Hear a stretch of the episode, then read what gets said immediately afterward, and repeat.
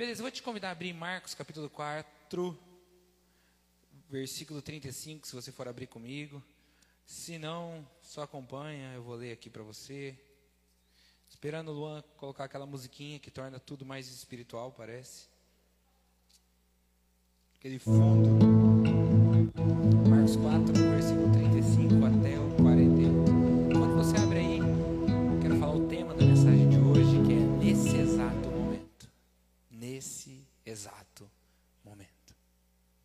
Muito bem. E a musiquinha entra ou não entra, Luan? Vamos lá, diz assim o texto. Ao anoitecer, Jesus disse aos seus discípulos: Vamos atravessar para o outro lado do mar. Com ele a bordo, partiram e deixaram a multidão para trás, embora outros barcos o seguissem. Logo uma forte tempestade se levantou. As ondas arrebentavam sobre o barco, que começou a encher-se de água. Jesus dormia na parte de trás do barco, com a cabeça numa almofada. Os discípulos o acordaram clamando: Mestre, vamos morrer, o senhor não se importa? Ler de novo essa frase: Mestre, vamos morrer, o senhor não se importa? Jesus despertou, repreendeu o vento e disse ao mar: Silêncio, aquiete-se. De repente o vento parou e houve grande calmaria. Então Jesus lhes perguntou: Por que estão com medo? Ainda não têm fé? Apavorados, os discípulos diziam uns aos outros: quem é esse homem que até o vento e o mar lhe obedece? Feche seus olhos, vamos orar mais uma vez. Deus, obrigado por esse dia, Pai. Obrigado que o Senhor tem coisas a fazer aqui hoje. Obrigado que o Senhor tem coisas a falar aqui. Jesus, obrigado pela tua santa presença, privilégio nosso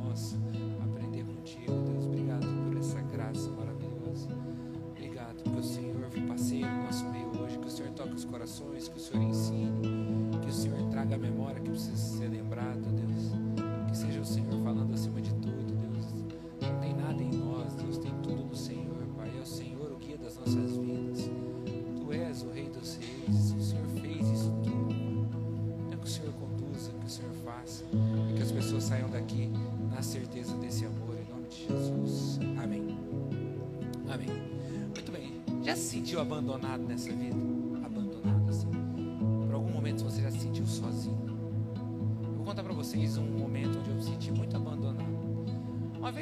Churrasco da Aimee, na época só minha amiga. Só minha amiga, né? Eu tava desóio. Amigo daquele jeito que meu pai e minha mãe já foram amigos um dia. E eu fui no churrasco lá, tudo certo, curtindo, conversando com ela apaixonado, mas sem falar nada. Ela nem sabia, tava nem aí pra mim essa época. Época triste essa, velho. Sofri. Mas aí eu lembro que tava tudo certo até que eu decidi ir embora. Mostrar que eu não preciso. Falei, vou embora. Você deve lembrar desse dia. Falei, vou embora. Comecei a sair, fui até a porta. O único detalhe foi que eu não percebi que entre a minha pessoa e a porta tinha uma baita de uma porta de vidro. E eu lembro, você lembra desse dia ou não? Então foi teu irmão. Eu lembro que eu bati a cabeça muito forte no vidro. E o churrasco inteiro parou. E olhou. E você sabe que nessa hora você fica com aquela cara assim, meio de sorriso amarelo, assim, meio vontade de chorar, sabe? Aquela marca na tua testa, e você tem vontade de falar que chutou, mas você sabe que tá uma marca na sua testa. Você tá aquele constrangimento puro, assim, eu com aquela cara meio de choro, assim. Eu lembro que eu. Até, até aí tava tudo bem, que todo mundo olhou. Daí o Vitor deu um grito. Nossa! E todo mundo rir um monte. E aí eu fiquei mais constrangido ainda. Estando eu constrangido, pensei, já sei. Vou buscar refúgio naquele que nasceu junto comigo, meu irmão estava lá. Sabe quando você não sabe para quem você olha, você olha para quem você ama, né? Falei, meu irmão vai dar um jeito de me tirar dessa. A hora que eu olhei assim, meio constrangido, meio cara de choro, assim, o pessoal rindo. Nem quis olhar para onde a Amy estava, de puro constrangimento. Olhei para isso, esperando que ele me tirasse com alguma fala maravilhosa. Lembro até hoje. Isso olhou e falou. Só quero deixar claro que esse aí é o Marco Aurélio. O irmão gêmeo, né? Não Marcos Vinícius, não. Me senti abandonado esse dia, velho. Falei, não acredito que ele me deixou nessa sozinho. Enquanto eu lembrava dessa história, eu lembrei que eu acho que isso revidou um dia. porque eu vou contar uma história um pouco constrangedora para mim, mas faz o ponto que eu quero dizer para vocês. Eu lembro quando eu tinha uns 7 anos, eu fui na biblioteca tirar xerox antes da aula, sabe, 7 horas, a aula era 7h15. Só que tinha um monte de gente que todo mundo deixava para fazer isso. Eu fui na biblioteca, a biblioteca do Marista, aquele silêncio absoluto, e eu fui, li o livro que era para xerocar, a moça xerocou, só que ela me deu o um bloco de papel e falou: Você grampeia você mesmo? Eu era uma criança, balcão alto. Aqui em cima lá está o grampeador. Eu olhei aquele monte de gente do Maristão, do Terceirão, dos Grandão. Eu olhei na fila falei: Tá bom, meu irmão tá comigo. Peguei o grampeador aqui no peito e fiz força para grampear o papel. Fiz tanta força que sem querer soltei um pum, velho. Mó alto, eu lembro disso. Eu lembro que na hora todos esses grandão, todo mundo olhou para mim. E eu tive um reflexo na hora, véio. todo mundo olhando para mim. A primeira coisa que me veio na mente eu fiz, véio. eu falei: "Ô louco isso, isso é, isso é lugar de soltar bom, tenha respeito". Eu lembro que meu irmão ficou sem palavras assim, sem saber o que fazer. Por que, que eu estou contando essa história? Eu amo meu irmão. Meu irmão me ama. Meu irmão não deixou de me ajudar no dia do churrasco que eu bati a testa, porque eu isso não me ama. É que na hora veio outra coisa na cabeça dele. Eu não joguei a culpa do meu irmão na biblioteca porque eu não amo meu irmão. Foi porque no momento de pressão foi a primeira coisa que me veio. Porque momentos de pressão tendem às vezes a mexer com a gente. Os momentos de pressão muitas vezes mexem com as nossas reações, por exemplo. Mas gente, momentos difíceis às vezes vão mais profundo que isso. Às vezes os momentos difíceis que a gente atravessa mexem com as nossas convicções. E você sempre acreditou de uma forma, mas no momento difícil você começa a enxergar a vida de outra forma. E é sobre isso que eu quero falar hoje. Sobre como nas dificuldades a gente tende às vezes a passar a enxergar de uma forma diferente algo que antes as convicções falavam mais alto em nós. Então assim, deixa eu explicar uma coisa. Jesus um, disse, um dia disse assim: Os olhos são como a lâmpada do corpo. Se você tiver olhos bons, todo o seu corpo tiver, será bom. Se você tiver olhos ruins, todo o seu corpo será ruim. Por que, que eu acho isso interessante? Porque ele fala sobre os nossos olhos. Olhos bons e olhos ruins. Só que, claro, que eu acho que as pessoas divergem na interpretação desse texto. Porque alguns acreditam que o olho bom é para onde você olha. Eu já vi muita gente usando esse texto para pregar isso. Ó, oh, cuidado com aquilo que você assiste. Cuidado com as novelas. Cuidado de para quem você olha como exemplo, como se esse fosse o olho bom ou o olho ruim. Eu lembro que um dia eu fui eu fui no cinema e eu fui com todos meus amiguinhos, tinha ido menino, menina. Foi o primeiro filme do Harry Potter que saiu. E eu fui no cinema, cinema lotado. Véio. Meus amigos me falaram, eu fui. De repente, no meio do filme, desce a lanterninha. Sabe a lanterninha? O cara olhou, meteu a luz na minha cara e começou a piscar isso, velho? Olhei pro lado da minha mãe, no meio da sessão de cinema. Falei, meu Deus do céu, velho, o que aconteceu, velho? Minha mãe tem aparecido no meio do cinema. Falei, morreu alguém. Fui lá no canto. Falei, mãe, o que, que foi? Minha mãe falou, filho, seguinte, o pastor falou que não é para ver esse filme.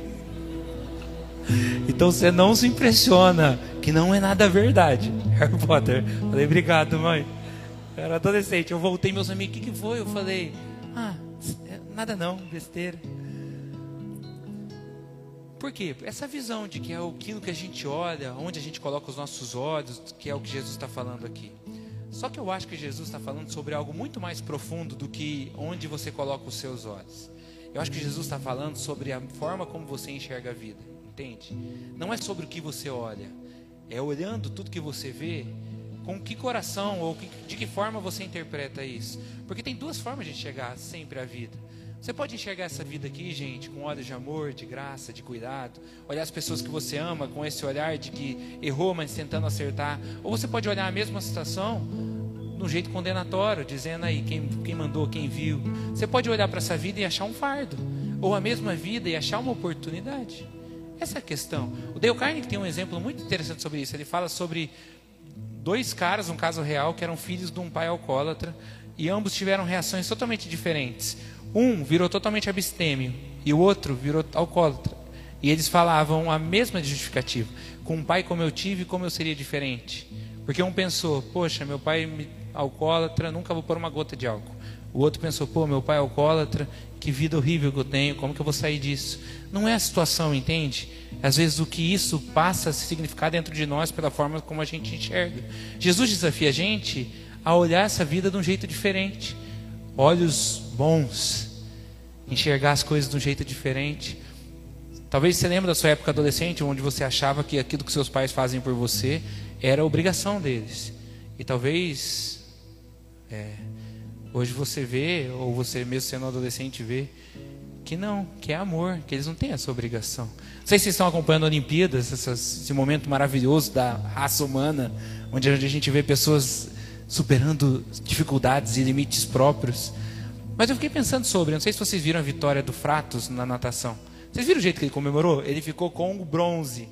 E o cara correu, pulou, gritou, beijou a mulher.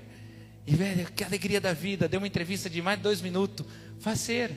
E você pega uma Simone Biles, americana, que tem tudo para ganhar todos os ouros em tudo quanto é, tudo quanto é competição que ela entrar, mas para ela é uma pressão. A gente pega a Raíssa e fala, nossa, o que ganhar, ganhou. Mas alguns, o peso do mundo nas costas. Por quê? Porque é a maneira como eles enxergam. Para ela, para Simone, já não é mais um prazer. A gente precisa perceber a maneira como a gente olha as situações. Você já percebeu que ciúmes não é sobre a situação? É sobre a forma como a pessoa enxerga? Se gente ciumenta, gente, acha pelo em ovo. Não tem muito a ver com o outro. Porque essa pessoa sempre dá um jeito de interpretar a situação de um jeito ruim. É a maneira como ela olha. Quantas vezes alguém vem e conta algo e fala assim: Nossa, velho, olha isso aqui tal. E me abre o coração para mim e eu fico olhando, tentando enxergar a maldade que a pessoa enxergou. E eu falo, velho, de onde você tirou isso? E a pessoa fala, não, tenho certeza. Ou seja, igual aquele meme, fonte, vozes da minha cabeça, velho. É isso, não tem justificativa. É assim também com a morte, gente. O que é a morte? Na perspectiva normal, a gente fala, tadinho, foi. Mas na perspectiva do reino, tadinho de nós que ficamos com a saudade. Mas quem foi, foi para algo muito melhor. Foi para a vida eterna. Fecha os olhos aqui, abre os olhos na presença daquele que nos ama. Billy Graham falava isso. Ele falava: Ó, um dia vai chegar a notícia para vocês de que eu morri. Não acreditem em uma só palavra. Estou mais vivo do que nunca na presença daquele que me amou. Entende o convite a uma nova perspectiva que Deus nos faz? Por que, que eu estou falando tudo isso sobre esse nosso jeito de olhar as coisas? Porque esse texto começa com Jesus entrando no barco com os discípulos, os discípulos indo para onde Jesus estava falando para ir, e Jesus dorme. A hora que Jesus dorme, vem a tempestade, e eu fico imaginando os discípulos olhando aquela tempestade vindo e pensando: hum, tempestade? Eu te acho. Anotei um cine que eu não imito esse cara, velho. Mas eles pensam, que isso? Que tempestade maluca? E começa a ficar pior, vento vem, começa a entrar onda, e eles se desesperam. Agora presta atenção nisso. No momento de tempestade, esses discípulos que andam com Jesus há três anos, não, desculpa, não, aqui não tinha três anos ainda, mas que andam com Jesus há tanto tempo, esses discípulos que já conhecem o poder de Jesus, que já abandonaram tudo para seguir Jesus, nesse momento de tempestade, esses discípulos chegam e falam: Jesus, acordam ele e falam: Você não se importa com a gente, não? Não se importa que morramos? Porque assim, gente, cuidado com o poder que uma tempestade na sua vida tem de mudar a forma como você enxerga Deus. Essa é a questão. Esses discípulos que tanto tempo. O que, que foi? Tá. Esses, esses discípulos que conheciam Jesus depois da tempestade, eles começam a achar que de alguma forma não são amados. Talvez é esse sentimento que você carrega nesse exato momento. Esse é o título da mensagem hoje, nesse exato momento. Porque na hora da dor, é essa impressão que vem. Deus não se importa. Nesse exato momento, eu acho que Deus não se importa comigo. Nesse exato momento, não é possível, Ele esqueceu de mim. Talvez você está vivendo isso hoje. Talvez você está vivendo isso há anos. A sensação de que Deus não se importa. Por causa disso que você está vivendo. E hoje eu queria tirar isso, esse peso todo que a gente coloca nesse exato momento. Porque senão, gente, a gente corre o risco de resumir Deus inteirinho a esse exato momento. Deixa eu falar uma coisa para você. Não teria sentido nenhum eu falar que o isso não me ama, porque naquele exato momento o isso me abandonou. Eu vou perdoar o isso ainda.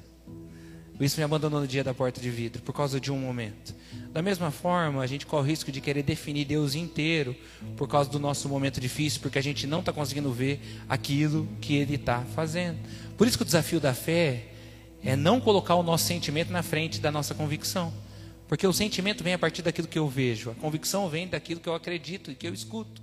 Então, se as coisas estão ruins e eu estou vendo que está tudo ruim, isso muda o que eu sinto, mas não muda a minha convicção de que Deus ainda assim me ama, entende? O desafio é esse: as coisas estão ruins, mas Deus ainda assim me ama. Apesar desse exato momento estar péssimo, Deus ainda assim me ama e há de me ajudar. Não dorme o guarda de Israel, não é o que a gente aprende. Tem uma pregação do André Fernandes essa semana que mexeu muito comigo. E ele falando sobre como sobre como o dia que as pessoas mais abandonaram Jesus foi no sábado. Porque na sexta Jesus morre crucificado. No domingo ele ressuscita, mas no sábado acabou. Ai, se as pessoas soubessem que não tinha acabado. Hoje eu estou aqui para dizer isso, gente. As pessoas definiram Jesus como derrotado por causa de um dia que ele ficou morto. No dia seguinte ele ressuscitou para nunca mais morrer. Cuidado não definir Deus a partir dessas duas situações. Cuidado não abandonar a tua fé por causa desse dia difícil. Deus é mais do que isso. Mas talvez você esteja pensando, não, tá, mas esse meu momento difícil já está durando demais. É um 7 a 1 todo dia, faz muito dia. Eu estou sofrendo. Eu quero te convidar a perceber que não existem só momentos ruins. Porque na fase ruim a gente tende a achar isso. Tá tudo ruim.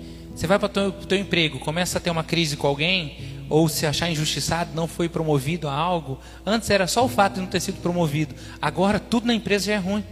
Às vezes isso é o problema, a gente começa a achar que nossa vida inteira é ruim. Sabe, gente, eu tenho feito alguns casamentos e eu gosto muito de falar algo no casamento, que é o seguinte: o casamento é feito de fases, mas quando estiver na fase difícil, passe por ele orando, pedindo a Deus que ajude, porque às vezes é só Deus na causa. Às vezes está no momento do seu relacionamento que vocês discordam em algo e ninguém quer torcer, dar o braço a torcer.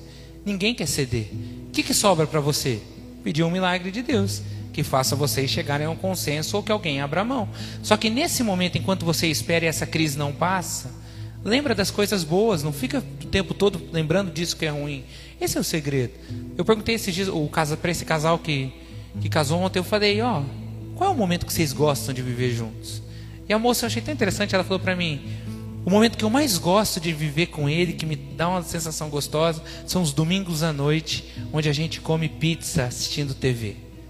Eu falei para ela: então esse é o momento. Quando você estiver na crise, eu, o pessoal está comemorando que eu acertei dessa vez. Porque no primeiro culto eu falei que, ele, que ela adorava assistir pizza.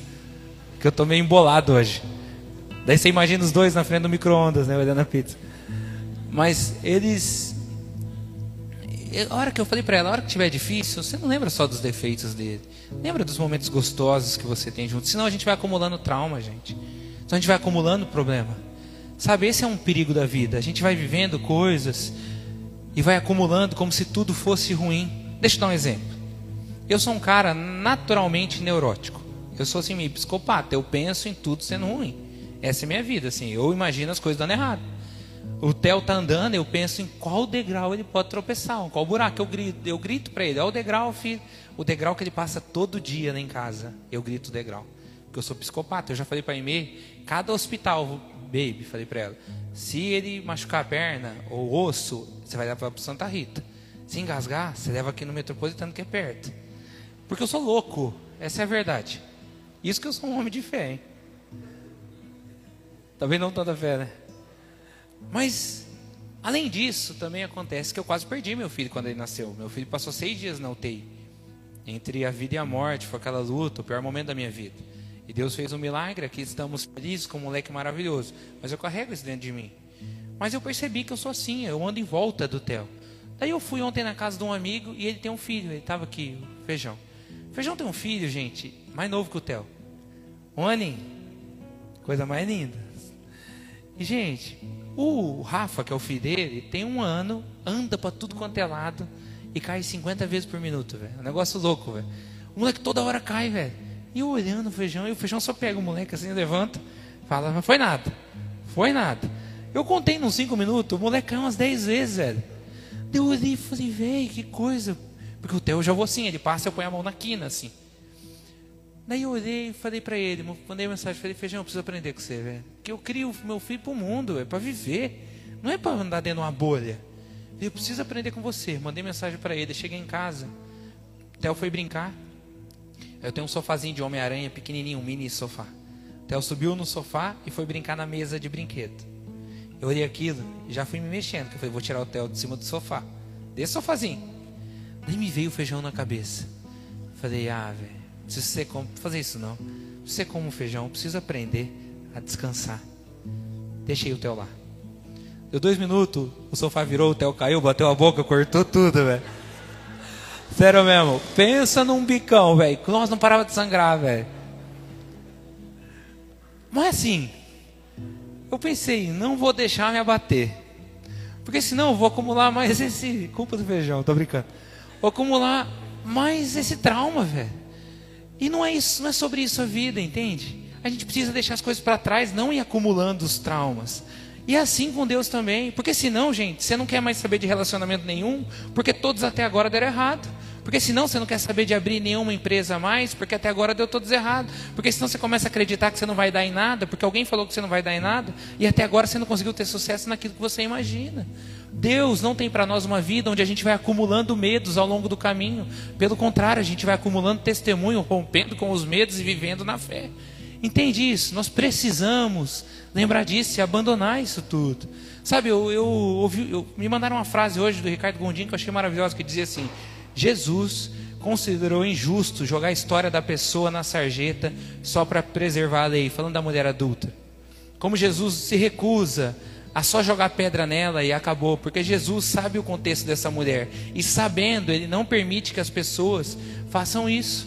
Porque Jesus não é essa pessoa que condena a gente sem saber. Jesus sabe a nossa história, sabe de onde veio, sabe das nossas dificuldades, sabe por que somos do jeito que somos, por isso que ele acolhe. Então a religião não, a religião não analisa contexto nenhum. A religião quer olhar e falar o que é certo e o que é errado, sem conhecer ninguém, mas Jesus não é assim. Mas se Jesus não joga a nossa história na sarjeta para condenar a gente, eu também quero dizer que você não jogue a história de Deus na sua vida na sarjeta só por causa do seu momento difícil. E Deus que cuidou de você em todo o tempo e fez tantas coisas, a partir de agora não é mais nada porque o seu momento ficou péssimo. Que Deus te livre de fazer isso. Eu pensando sobre isso, lembrei daquela música do Henrique Juliano. Foi na hora da raiva, sabe?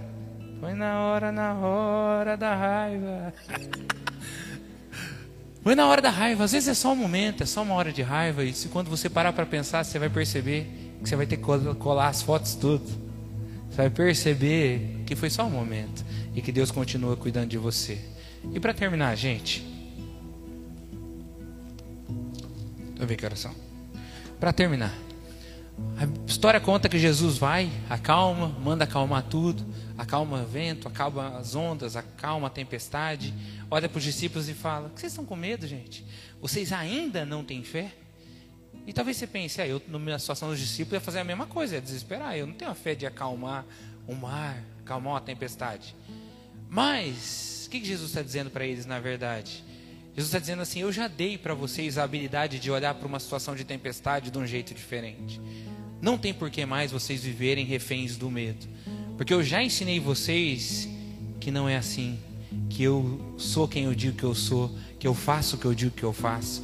Que eu sou por vocês. Se Deus é por nós, quem será contra nós? É o que diz a Bíblia. Então eu quero dizer o seguinte, gente. Em vez de você às vezes esquecer e se sentir abandonado, porque nesse exato momento está difícil, lembre-se que você é de fato amado. Olhe para essa situação com olhos bons, olhos de quem se sabe amar. Então a gente canta uma música, olhar com os teus olhos de graça e amor. Eu quero te convidar a olhar com olhos de amado, ter essa certeza. Eu, quem vem aqui sabe que eu dou exemplos super aleatórios. E eu estava no Insta ontem e eu vi uma frase, não sei se vocês seguem aquele frases de criança, que é as criancinhas que falam coisas engraçadas ou fofas. E daí tinha uma mãe escrevendo, né? Postaram. Minha avó morreu e eu, e eu herdei um anel. Maria, minha filha de quatro anos, viu e perguntou: Mamãe, por que você está com o anel da Bisa? A mãe respondeu: Porque para onde ela foi não se usa joia. Ao que a menininha de quatro anos respondeu: Porque lá ela quer a joia, né, mamãe? Olha que coisa mais linda. Essa menina já entendeu que para Deus nós somos as joias. E que para Deus isso importa. Sabe, gente, tem um momento na Bíblia que Jesus desce do Monte da Transfiguração e os discípulos estão discutindo com os mestres da lei por causa do menino, que eles não conseguiram expulsar o demônio. E eu escutei essa semana uma pregação que falava como é triste os discípulos e os mestres da lei discutindo quem está certo, quem está errado, e Jesus chega e percebe que aquele menino continua sofrendo. É isso que a religião faz. A gente fica discutindo quem está certo, quem está errado. A gente fica discutindo onde tem Deus, onde não tem, e as pessoas continuam sofrendo sem conhecer esse Deus maravilhoso. Nós precisamos mudar isso, porque Deus se importa com a gente de verdade. Eu estava assistindo um, um, trecho de um seriado que eu achei e amei, chama A Maldição da, da Mansão Bly, de terror, já viram? Adoro coisa de terror. Tá traindo o diabo para sua casa, tem gente que fala, né? Não acredito, tá ser de boa. Quer dizer, cuidado com o terror também. Tem uns terror que são tensos, que eu também não assisto, não. Mas eles têm uma moral. E eu lembro que no fim, assim, eu, lembro, eu vi no Insta um trecho que eu lembro, na minha lembrança é no fim. Um cara vai fazer um brinde, e ele faz o seguinte brinde: ele faz um brinde aos noivos. E ele fala assim: Existe uma estatística horrível que quase metade dos casamentos hoje em dia não terminam em divórcio. A galera ri, que ele está fazendo uma piada, mas ele fala: Isso significa que é uma chance enorme de que um de vocês acabe vendo o outro morrer. Ou seja, esse é o desfecho ideal de um amor. Amar verdadeiramente uma pessoa é aceitar que a dedicação em amá-la vale a dor de perdê-la. Você entende o que ele diz? Que quem ama, ama para ser para sempre. E o preço de ser para sempre é que um dia um vai ver o outro ir primeiro. Triste, né? Mas bonito, né? Mas eu fiquei pensando sobre como para Deus a dedicação em nos amar valeu a dor para não nos perder. Porque para Deus valeu a dor de mandar o seu filho para morrer pelo pecado que é seu e meu, para que ele não nos perdesse eternamente. Esse é o Deus maravilhoso que nós temos. Sabe por que a gente não abandona os pontos no meio da dor? Porque Jesus não abandonou no meio da dor. Por nós, não desceu da cruz, não desistiu. Preferiu sair do túmulo do que descer da cruz. Então, gente, que você vá embora daqui se sentindo amado por Deus de verdade, porque Deus te ama de verdade. Mas não só isso, que você vá também com fé de que essa situação não é o fim. Que parece o fim para você, mas não é o fim coisa nenhuma. Porque Deus tem planos maravilhosos. Bíblia fala que o governo está nas suas mãos. Ele é o Deus que acalma uma tempestade, ou que fecha a boca dos leões, ou que usa um menininho para com uma pedrinha derrubar o gigante, ou que ressuscita um morto que está morto faz três dias, que é o Lázaro, ou que tira a gente de dentro de fornalha. Percebe quem é esse Deus que nós temos? Um Deus que não é o fim para ele. Tem um versículo que diz, Isaías 40, não, não é 40 não, não sei agora. Aquietai-vos, é um salmo Aquietai-vos e sabei que eu sou Deus. E um pregador que eu estava ouvindo falou: leia-se também, aquietai-vos e sabei que você não é. Porque às vezes esse é um detalhe da vida, a gente entender que nós não somos Deus. Porque, gente, de verdade, quando eu paro para pensar na minha falta de conhecimento sobre o que é essa vida aqui, eu me sinto como uma criança. O que, que eu sei dessa vida? Às vezes eu reclamo tanto com Deus, eu sigo mais um pouquinho é a melhor coisa que me aconteceu. Eu pensando nisso, eu pensei sobre como, assim, é até infantil da minha parte. Eu lembrei de um dia, eu criança, tinha uns, lá, uns 12 anos, estava na quadra do clube jogando bola na chuva com meus amigos. De repente, meu irmão escorregou, bateu a cabeça, fez um galo enorme na hora, assim, uma bolota. Olhei pro meu irmão com a minha sabedoria de 12 anos e falei: Sou, já sei, velho. Vai lá no salão social, junta umas cadeiras, tira um cochilo, tira um cochilo. Cochilo é bom. Daí meu irmão foi, dormiu, de repente o bico que veio aqui mais cedo falou para foi lá e falou: "Dei, eu acho que é melhor você acordar seu irmão e ligar para sua mãe". Eu falei: "Por quê, velho?" Ele falou: "Velho, fiquei sabendo que bater a cabeça dá câncer". Era um conselho melhor que o outro. Eu fui acordei meu irmão. Mas às vezes eu me sinto assim, gente. Às vezes às vezes nós somos como crianças achando que sabemos as coisas. A Bíblia fala, assim como os os, os céus são mais altos do que a terra, assim meus pensamentos são mais altos que os seus pensamentos, e os meus caminhos mais altos que os seus caminhos. É Deus falando para a gente, você não sabe ainda. O que, que a Bíblia fala? Que Ele é poderoso para fazer infinitamente mais do que pedimos ou pensamos. Deus tem mais, infinitamente mais do que você imagina.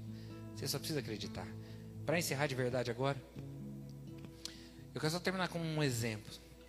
Tem uma história na Bíblia que Paulo e Silas estão presos por fazerem algo correto, nada de, nada de errado. Eles são presos injustamente, são jogados na cadeia. A Bíblia fala que é meia-noite e Paulo e Silas estão cantando e orando, e os presos estão ouvindo e sendo impactados. De repente rola um terremoto e as grades da cadeia caem, de modo que eles podiam ir, e o carcereiro estava dormindo. Gente, se eu sou Silas, se eu sou Paulo, eu estou orando, deu um terremoto, caiu a grade, falou, Deus me livrou, vai. Mas a Bíblia fala que Paulo e Silas ficam. E eles continuam ali, orando e cantando. E a hora que o carcereiro acorda e vê a grade caída, ele imagina que os presos fugiram e ele pega a espada para se matar, porque ele sabia qual seria a punição dele. E Paulo grita: Não, não se mata, nós estamos tudo aqui ainda. E o carcereiro se impacta, fala: Que? Nós estamos tudo aqui ainda. Não faz isso. E a Bíblia conta que eles até vão para a casa do carcereiro e toda a família do carcereiro é batizada. É a coisa mais linda. Por quê? Porque Paulo, podendo sair da situação sem cumprir o propósito, prefere ficar na situação e cumprir o que Deus tinha para ele. Estou dizendo isso para dizer o seguinte: Deus vai te tirar dessa, eu creio. No momento difícil que você passar, Deus vai te ajudar. Mas que a gente tenha esse coração de dizer, Deus, apesar de eu querer muito passar por essa fase, que eu tenha a sabedoria e o amor pelo Senhor para que o Senhor me use nesse momento difícil na vida de outras pessoas e que eu saiba que esse momento difícil não é para me destruir, mas para que o Senhor faça muito mais na vida de outras pessoas, através da minha vida inclusive. Pô, nós fomos levar lá o recurso do bazar na casa de recuperação e um dos caras chegou em mim lá, eu conheço ele, porque quatro anos atrás ele estava lá e ele voltou agora. E o nome dele é João, e ele falou para mim: Ô, oh, Deio, você está aqui, eu estou aqui de novo. Eu falei, João, e agora, velho? Agora é diferente? E ele falou para mim, agora é para mudar a minha vida. E eu falei, o que você quer fazer depois daqui? Ele falou, depois daqui eu vou me especializar e o resto da minha vida eu vou passar tirando gente dessa situação que eu tô. Daí eu penso, agora sim, esse cara sai com um propósito. Que se for para a gente sair da situação que nós entramos ou que fomos jogados, que a gente saia com um propósito e nessa paz. Feche sua cabeça. Ô, feche sua cabeça. Ô, gente, hoje tá difícil demais, velho. Abra sua cabeça, velho. Abra sua mente. Feche seus olhos, abaixe sua cabeça.